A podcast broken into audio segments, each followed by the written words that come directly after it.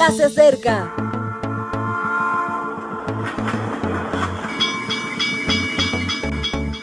Partimos ya.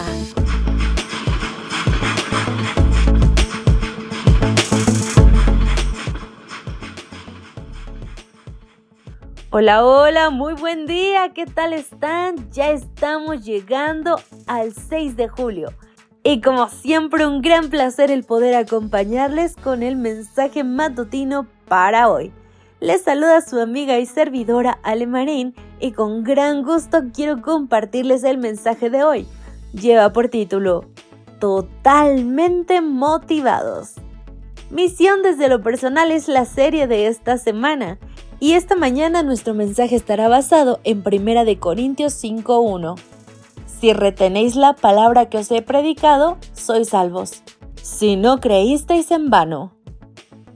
El mandato de Jehová a Abraham está lleno de significado, porque la expresión vete es bien profunda. Tiene el sentido que le atribuyen la mayoría de las traducciones, pero podríamos Además, hacerles algunas matizaciones, ya que literalmente significa ve hacia ti. Habla de un viaje hacia la verdadera identidad de Abraham, un viaje inesperado pero esperanzador. En la teoría de gestión de grupos hay una notable diferencia entre motivar e ilusionar. Broom afirma que toda motivación responde a tres claves. Primera, el valor que una persona da al planteo. Por ejemplo, proponemos a un grupo de jóvenes la posibilidad de dar una vuelta al mundo. ¿Les asignarán valor? Por supuesto, a los jóvenes les fascina viajar. Segunda, que existan conocimientos y capacidades para alcanzar la propuesta. Sigamos con el ejemplo. La gente joven sabe cómo realizar calendarios, buscar hoteles, hablar en otros idiomas. Eso los anima a seguir. Tercera, que hay expectativas personales de alcanzar el objetivo. Como la mayoría de jóvenes no tiene el dinero para dar la vuelta al mundo, su esfuerzo se debilita hasta que se desaniman. La vuelta al mundo es para ellos una simple ilusión, no una motivación. Abraham valoraba las peticiones de Dios.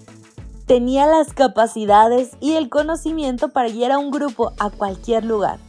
Pero todo se hubiera quedado en una simple ilusión si no hubiese dado ese salto de fe hacia sí mismo. Y ese salto solo se produce con Dios.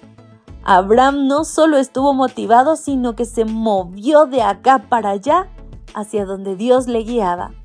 Se movió creciendo como persona y creció tanto que dejó de llamarse Abraham, caudillo respetado, para ser Abraham, padre de multitudes.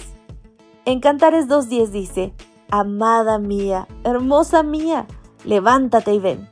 Y emplea la expresión de Génesis, pero con una pequeña variación. Literalmente ven a mí yendo hacia ti. Es una petición preciosa de amor que llega hasta nuestros días. Dios no quiere que dejemos de ser quienes somos, quiere que seamos nosotros en nuestra totalidad. Por ello nos pide ir hacia Él a través de un encuentro con nosotros. Es un periplo, un viaje de aventuras, pero el viaje más fascinante que nos puedan proponer. Nada de ilusión, todo motivación. ¿Qué responder? Les parecerá curioso, pero aspiro a que hagamos nuestras algunas palabras de un bolero de Alfredo Gil. Si tú me dices ven, lo dejo todo. ¿Y tú qué es lo que responderás cuando Cristo te llame? Cuando te diga, ven, vamos. Es una gran pregunta, pero no hay mucho tiempo para pensarlo. Así que espero que hoy decidas cómo responder a este gran llamado. Que Dios te bendiga. Maranata. Gracias por acompañarnos. Te recordamos que nos encontramos en redes sociales. Estamos en Facebook, Twitter e Instagram como Ministerio Evangelike. También puedes visitar nuestro sitio web www.evangelike.com. Te esperamos mañana.